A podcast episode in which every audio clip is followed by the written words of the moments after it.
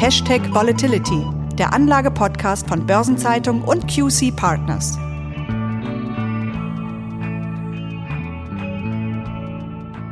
An den Rohstoffmärkten hat es seit dem Ausbruch des Ukraine-Krieges und der Verhängung harter Sanktionen gegen Russland erhebliche Turbulenzen gegeben. Der Nickelpreis je Tonne hat die 100.000 Dollar Marke übersprungen und auch europäisches Erdgas und viele andere Rohstoffe verzeichnen Rekordniveaus. Die Auswirkungen des Ukraine-Krieges auf die Rohstoff- und Energiemärkte und die Folgen für die Wirtschaft sind heute unser Thema. Und dazu begrüße ich Sie, liebe Hörerinnen und Hörer, sehr herzlich. Mein Name ist Christiane Lang, ich bin Redakteurin bei der Börsenzeitung und ich spreche wie immer mit Thomas Altmann, Partner und Leiter des Portfolio-Managements bei QC Partners. Hallo, Herr Altmann. Hallo, Frau Lang. Herr Altmann, wie ist denn ganz aktuell die Lage an den Energiemärkten? Welche reagieren denn am stärksten? Ja, wenn wir hier einmal den Preisanstieg seit Jahresbeginn zugrunde legen, dann ist der beim Gas mit Abstand am größten. Und das liegt natürlich an der Marktmacht Russlands bei der Gasförderung.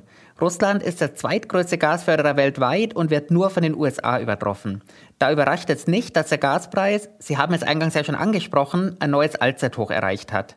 Der Ölpreis hat zwar ebenfalls deutlich angezogen, im Vergleich zum Gas aber weniger stark. Beim Öl ist die Marktmacht Russlands zumindest etwas geringer als beim Gas. In der Liste der größten Ölförderländer belegt Russland Platz 3 hinter den USA und Saudi-Arabien. Wenn wir auf Öl der Sorte Brent schauen, dann lag das Jahreshoch hier bei 138 Dollar pro Barrel. Das ist allerdings noch immer 9 Dollar unter dem Allzeithoch aus dem Jahr 2008. Den insgesamt stärksten Preisanstieg haben wir aber nicht am Energiemarkt gesehen, sondern, auch das haben Sie schon gesagt, beim Nickel. Das ist natürlich eine spannende Story, die aber zumindest in Teilen ebenfalls mit dem Ukraine-Konflikt zu tun hat. Also eine spannende Story klingt gut. Lassen Sie uns doch kurz darauf mal eingehen. Ja, sehr gerne. Der Preisanstieg nach dem Beginn des Krieges, der hat einen chinesischen Metallmogul dazu verleitet, auf einen fallenden Nickelpreis zu wetten. In der Spitze hielt er direkt an der LMI und indirekt über Banken wohl eine Short-Position von 150.000 Tonnen. Als der Preis dann immer weiter anstieg, musste er Kontrakte zurückkaufen, um zum einen die Verluste aus der Short-Position zu begrenzen und zum anderen, um seine Nachschusspflicht zu verringern. Dieses Short-Covering hat den Preis dann in nur einer Nacht von 42.000 Dollar auf die von Ihnen genannten 100.000 Dollar ansteigen lassen. Nach einer Untersuchung hat die LMI jetzt allerdings 9000 Transaktionen mit einem Gegenwert von 4 Milliarden Dollar storniert unter anderem dadurch hält er wohl noch immer eine Short-Position von 120.000 Tonnen. Also ist dieser Nickelpreisanstieg vor allem eine Spekulantenstory. Das gibt's natürlich in Krisenzeiten immer wieder. Aber abgesehen von Nickel, es wird damit gerechnet, dass die Preissteigerungen und Turbulenzen noch weiter zunehmen könnten, weil zum einen die durch den Krieg und die Sanktionen ausgelöste Knappheit noch nicht voll auf die Märkte durchschlägt und zum anderen, weil Putin noch nicht richtig zu Gegensanktionen ausgeholt hat, beziehungsweise damit anfängt. Denkt man an die Forderungen, die Gasrechnung in Rubel zu bezahlen oder an die Abtrennung der deutschen Gazprom-Tochter von der russischen Mutter, was ja alles die Versorgungsängste weiter anfacht. Aber auch von Seiten der EU sind weitere Sanktionen gegen russisches Gas, Öl und Kohle geplant, wie das jetzt vorgeschlagene Kohleembargo. Welche weiteren Maßnahmen Russlands sind denn denkbar? Ja, Russland hat ja schon jede Menge Gegensanktionen in Kraft gesetzt. Mehrheitlich geht es bei diesen aktuellen Sanktionen darum, den Abfluss von ausländichem Kapital zu vermeiden. Eine von Russland bereits deutlich angesprochene Option ist die Verstaatlichung von westlichen Tochtergesellschaften oder Produktionseinheiten, die ihre Geschäfte in Russland nicht fortführen. Und das könnte über alle Branchen gehen, bis hin zu Tochtergesellschaften von westlichen Banken. Die Zahlungsmodalitäten für russisches Gas, die hat der Kreml ja schon deutlich modifiziert. Das haben Sie auch gerade angesprochen. Aktuell können die westlichen Abnehmer auch dann, wenn sie in von Russland als unfreundlich titulierten Staaten beheimatet sind, Dollar und Euro an die Gazprom-Bank überweisen. Dass Russland dieses Verfahren noch einmal ändert und auf eine direkte Rubelzahlung besteht, das können wir zumindest nicht komplett ausschließen. Und natürlich könnte Russland auch die ganz harte Karte spielen und einen Exportstopp für alle Energieexporte verhängen. Damit würde Russland einem möglichen westlichen Energieembargo zuvorkommen. Allerdings ist das zum einen technisch nicht ganz so einfach, denn die Gasförderung in einzelnen Bohrlöchern temporär zu pausieren und dann wieder aufzunehmen ist, vorsichtig ausgedrückt, alles andere als einfach. Vor allem aber würde Russland damit auf wichtige Teile seines Einkommens verzichten. Dieser letzte Punkt ist wohl besonders entscheidend und wird deshalb ja auch besonders häufig diskutiert. Lässt sich beziffern, wie hoch die Zahlungsausfälle für Russland im Fall eines Exportstopps wären? Ja, allein aus Deutschland fließen aktuell 200 Millionen Euro pro Tag nach Russland. Die gesamte EU, die hat seit Kriegsbeginn 35 Milliarden Euro für Energieimporte nach Russland überwiesen. Sie haben zu Beginn die aktuelle Lage an den Energiemärkten beschrieben. Wie kann das weitergehen? Wie sehen die Szenarien für die Energiemärkte aus? Ich hatte ja schon befürchtet, dass Sie diese Frage stellen würden, denn die ist tatsächlich nicht ganz einfach zu beantworten. Ich glaube, wir müssen hier tatsächlich in mehreren Szenarien denken. Starten wir mal mit den kurzfristigeren. Im Optimalfall wäre das ein schnelles Ende des Krieges. In diesem Fall würde sich die Situation am Energiemarkt sicherlich auch nicht unmittelbar entspannen, aber sie würde sich zumindest nicht weiter zuspitzen. Am anderen Ende der Skala steht ein unmittelbares Ende aller russischen Energielieferungen. Ob dieses Ende durch ein westliches Embargo oder einen russischen Lieferstopp herbeigeführt wird, dürfte für den Energiemarkt dann zunächst zweitrangig sein. Dieses Szenario würde sicherlich zu weiteren Marktverwerfungen führen. Die wahrscheinlichsten Folgen wären eine Knappheit von Öl und Gas und entsprechend deutliche Preisanstiege. Also das Horrorszenario für die Wirtschaft. Ganz genau. Allerdings müssen wir auch bei diesem Szenario nicht sofort Schnappatmung bekommen. Denn in diesem Szenario käme in Deutschland sicherlich die nationale Ölreserve ins Spiel, die als Reaktion auf die erste Ölkrise angelegt wurde. Diese würde den deutschen Bedarf an Rohöl für 200 Tage decken.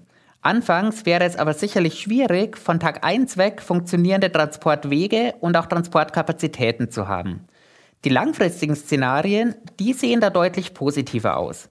Denn zum einen werden erneuerbare Energien perspektivisch eine deutlich größere Rolle spielen und zum anderen werden wir in Zukunft eine deutlich höhere Diversifikation bei den Lieferanten von Öl und Gas sehen.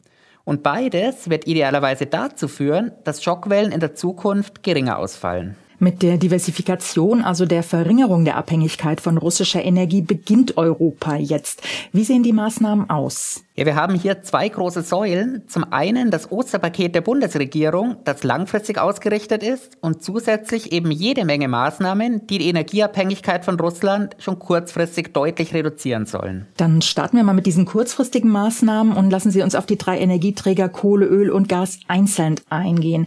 Wie sieht's bei der Kohle aus? Ja, bei der Kohle sehen wir die kurzfristigste Maßnahme. Der Import von russischer Steinkohle wird EU-weit ja bereits ab August dieses Jahres untersagt. Hier etablieren sich gerade die neuen Lieferketten. Und auch in der Vergangenheit haben Australien und die USA hier bei Lieferungen schon wesentliche Rollen gespielt. Wie viel länger dauert es denn beim Öl? Beim Öl dauert es tatsächlich nur unwesentlich länger. Hier will Deutschland schon bis zum Jahresende nicht mehr auf russisches Öl angewiesen sein. Die USA, Norwegen und Kasachstan haben in der Vergangenheit gemeinsam genauso viel Öl nach Deutschland verkauft wie Russland. Jetzt werden die Marktanteile dieser Lieferländer sicherlich noch weiter ansteigen. Und äh, wenn wir jetzt zum Gas kommen, hier ist die Situation besonders prekär. Wirtschaftsminister Robert Habeck hat auch bereits die Frühwarnstufe des Gasnotfallplans ausgerufen. Gas ist also die Achillesferse der deutschen Wirtschaft. So in der Art ja. Denn hier wird die vollständige Abnabelung von Russland am längsten dauern. Wirtschaftsminister Robert Habeck nennt hier das Jahr 2024. Durch höhere Lieferungen aus den Niederlanden und aus Norwegen ist der russische Anteil an den deutschen Gasimporten im ersten Quartal immerhin schon von 55 auf 40 Prozent zurückgegangen. Vieles wird hier in Zukunft über die Lieferung von verflüssigtem Erdgas, auch bekannt unter dem Namen LNG, also Liquid Natural Gas, laufen. Wirtschaftsminister Habeck hat hierzu schon mit Katar und den Vereinigten Arabischen Emiraten verhandelt. Und auch die USA wollen künftig große Mengen an LNG nach Europa liefern.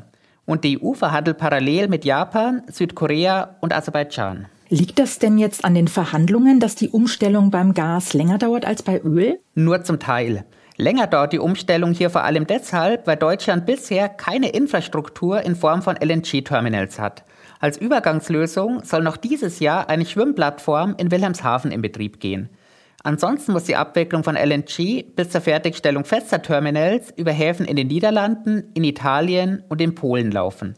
Trotz all dieser Schwierigkeiten gibt es aber auch Stimmen, die eine frühere Unabhängigkeit vom russischen Gas zumindest für möglich halten. Hm, interessant. Welche Stimmen sind das und was müsste dafür passieren? Ja, das DIW hat sich mit dieser Frage intensiv beschäftigt. Das DIW sieht dafür zwei Säulen. Zum einen müssen die Lieferungen aus Ländern wie Norwegen und den Niederlanden maximal ausgeweitet werden. Zudem müssen die Energieeinsparpotenziale vollständig ausgenutzt werden. Dazu gehört dann allerdings auch eine Absenkung der Raumtemperatur in privaten Häusern und Wohnungen. Der ehemalige Bundespräsident Joachim Gauck hat hier ja jüngst von Frieren für die Freiheit gesprochen. Der Bundesverband der Energie- und Abwasserwirtschaft, der geht davon aus, dass private Haushalte bis zu 15 Prozent ihres Gasbedarfs einsparen können. Und ebenso müssen die Raumtemperaturen im Handel abgesenkt werden. Und in der Industrie müssen die Versorger bei der Stromerzeugung zumindest vollständig auf Gas verzichten. Dann kommen wir mal zu der zweiten Säule der Diversifikation, die Sie vorhin angesprochen haben, zum Osterpaket der Bundesregierung. Sie sagten ja schon, dass das deutlich langfristiger ausgelegt ist. Genauso ist es. Denn beim Osterpaket geht es darum, Wind- und Solarkraft in Deutschland zu fördern. Dafür gibt es Gesetzesänderungen, die insgesamt stolze 600 Seiten umfassen. Das übergeordnete Ziel liegt darin, 2035 die Stromversorgung vollständig aus erneuerbaren Energien zu gewährleisten. Heute liegt der Anteil der Erneuerbaren hier bei 42 Prozent. Dafür sollen die Vorschriften für den Bau neuer Windkraft- und Solaranlagen signifikant vereinfacht werden. Gleichzeitig wird der Einspruch gegen den Bau von Windkraft- und Solaranlagen erschwert, indem die Nutzung erneuerbarer Energien als im überragenden öffentlichen Interesse definiert wird. Das soll die Planungs- und Bauzeit deutlich verkürzen. Das Ziel ist also, bei der Stromversorgung vollständig unabhängig von ausländischen Partnern zu werden. Deshalb spricht Finanzminister Christian Lindner hier auch von erneuerbarer Energie als Freiheitsenergie. Also der Weg Richtung Freiheit und Unabhängigkeit ist eingeschlagen. Jetzt schauen wir mal auf die Wirtschaft. Die Folgen eines Öl- und Gasnotstandes sind nicht auszudenken. Aber schon jetzt ist die Wirtschaft durch die massiven Preiserhöhungen auch an den Rohstoffmärkten immens belastet und das drückt sich auch in den Aktienkursen aus. Welche Branchen sind denn am stärksten betroffen? Besonders betroffen ist natürlich der in Deutschland besonders große und auch besonders wichtige Industriesektor. Denn im Rahmen der Produktion wird natürlich auch besonders viel Energie verbraucht. Extrem hart würden die Stahl- und die Glasindustrie getroffen, da die Öfen hier mit Gas beheizt werden. In der chemischen Industrie kommt zusätzlich erschwerend hinzu, dass Gas hier auch als Vorprodukt verwendet wird. Und wenn in der Stahl- und Chemieindustrie nicht vollständig produziert werden könnte, dann würden die hier hergestellten Teile wiederum in anderen Branchen fehlen. Die Folge wäre ein riesiger Dominoeffekt. Die potenziellen Folgen für die deutsche Wirtschaft sind hier also immens. Forscher der Universitäten in Köln und Bonn haben errechnet, dass ein vollständiger Stopp von russischen Energieimporten die Wirtschaftsleistung hierzulande um 0,5 bis 3 Prozent drücken könnte. Das klingt zahlenmäßig jetzt erst einmal nicht allzu drastisch, hat aber natürlich große Auswirkungen. Ist eigentlich die komplette Realwirtschaft unter Druck oder gibt es Branchen, die weniger exponiert sind? Über die steigenden Energiekosten sind tatsächlich alle Branchen betroffen, wenn natürlich auch nicht im selben Umfang. Beispielsweise ist der Schaden für die Finanzindustrie durchaus recht gering. Und dann haben wir natürlich mit dem Energiesektor auch einen echten Gewinner. Und das zeigt sich auch am Kursverlauf der Energieaktien.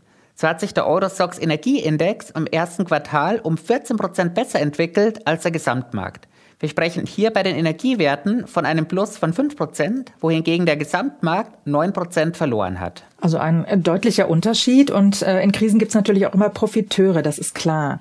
Nun ist Russland derzeit zwar das Hauptproblem für die Energieversorgung bei uns, aber es gibt natürlich auch noch weitere Gefahren an anderen Orten der Welt. Welche sind das? Ja, zum einen ist da Venezuela. Venezuela ist das Land mit den größten Ölvorkommen weltweit.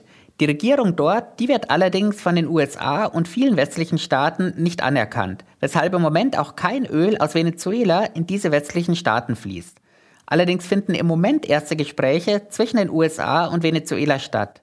Und auch China überlegt, wieder Öl aus Venezuela zu beziehen. Und wenn wir über Öl sprechen, dann müssen wir natürlich auch immer über den Iran sprechen. Der Iran ist das Land mit der neuntgrößten Fördermenge weltweit. Die Atomverhandlungen, die schreiten hier wohl voran. Und natürlich würde der Iran beim Ölexport gerne Marktanteile von Russland übernehmen. Allerdings ist der Iran auch eines der wenigen Länder, die sich im Ukraine-Russland-Konflikt hinter Russland gestellt haben. Und das könnte die Situation jetzt wieder erschweren. Und ähm, wie stark ist denn die Wirkung dieser Länder auf die Märkte? Ja, ich denke, dass wir hier ganz am Anfang von riesigen Verschiebungen stehen. Der Einfluss auf die einzelnen Förderländer und auch auf die Abnehmer, der wird riesig sein. Gerade in Ländern wie Venezuela und dem Iran kann hier möglicherweise sogar so etwas wie eine Goldgräberstimmung ausbrechen. Für Russland wird spannend zu sehen, ob das Land zumindest Teile der Fördermenge, die bisher nach Europa geflossen sind, an andere Staaten wird verkaufen können. Zumindest mit Preisabschlägen erscheint das aber durchaus möglich. Herr Altmann, wir haben ganz am Anfang den Nickelpreis angesprochen, der ja vor allem zu Kriegsbeginn durch Spekulantentum durch die Decke geschossen ist. Kommen wir mal zu den Rohstoffmärkten. Welche sind von der Krise am stärksten betroffen und auf welche Branchen schlägt das am stärksten durch? Ja, Nickel ist ja tatsächlich einer der am stärksten betroffenen Rohstoffe. Weltweit ist Russland der drittgrößte Exporteur von Nickel. Deutschland bezieht aktuell 40 Prozent seines Nickelbedarfs aus Russland. Und benötigt wird Nickel vor allem in der Stahlverarbeitung. Nickel kommt aber auch in Schmuck, in Münzen oder im Besteck vor. Am zweitstärksten betroffen ist Palladium. Hier bezieht Deutschland 25 Prozent seines Bedarfs aus Russland.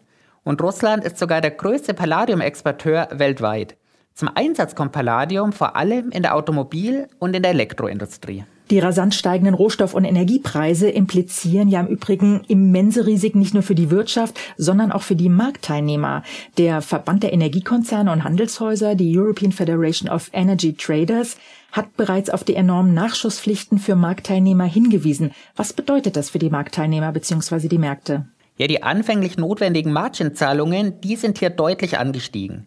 Und das macht es für viele schwierig, weiterhin an diesem Markt teilzunehmen. Aber je weniger teilnehmen, desto schlechter funktioniert eben auch ein Markt. Und so sind die Absicherungsaktivitäten auf dem Ölmarkt bereits deutlich zurückgegangen. Und wenn sich die Käufer von Öl nicht mehr so einfach gegen fallende Notierungen absichern können, dann fragen sie auch weniger Öl nach. Und als Folge dessen hat beispielsweise die staatliche Ölgesellschaft Uruguays bei einer ihrer letzten Ausschreibungen nur noch vier Kaufangebote erhalten. Normalerweise erhält sie 15 Angebote bei einer Ausschreibung. Und das zeigt, wie schlecht der Markt hier im Moment funktioniert. Hm. Könnten denn staatliche Rettungsaktionen für Marktteilnehmer notwendig werden? Ja, bisher sprechen wir zum Glück noch nicht von Rettungsaktionen, sondern nur von Unterstützungsaktionen. Die EFET schlägt dazu vor, Marktteilnehmern Kredite über die Europäische Investitionsbank oder direkt über die Notenbanken zu gewähren. Und damit werden direkte Rettungsaktionen hoffentlich ausbleiben. Herr Altmann, wenn wir schon für mögliche Unterstützungsmaßnahmen für Marktteilnehmer reden, gehen wir vielleicht noch mal einen Schritt weiter. Wie realistisch ist denn eine zweite Finanzkrise? Die Sanktionen gegen Russland wirken nicht nur auf die Energie- und Rohstoffmärkte, sondern eben auch auf das Finanzsystem. So kann Russland ja rund 400 Milliarden Dollar an Währungsreserven nicht nutzen und ein großer Teil der russischen Banken ist vom internationalen Zahlungssystem SWIFT ausgeschlossen und Sie haben ja auch die potenzielle Verstaatlichung vorhin schon angesprochen. Ja, durch all diese Maßnahmen ist ein Zahlungsausfall Russlands tatsächlich sehr wahrscheinlich geworden.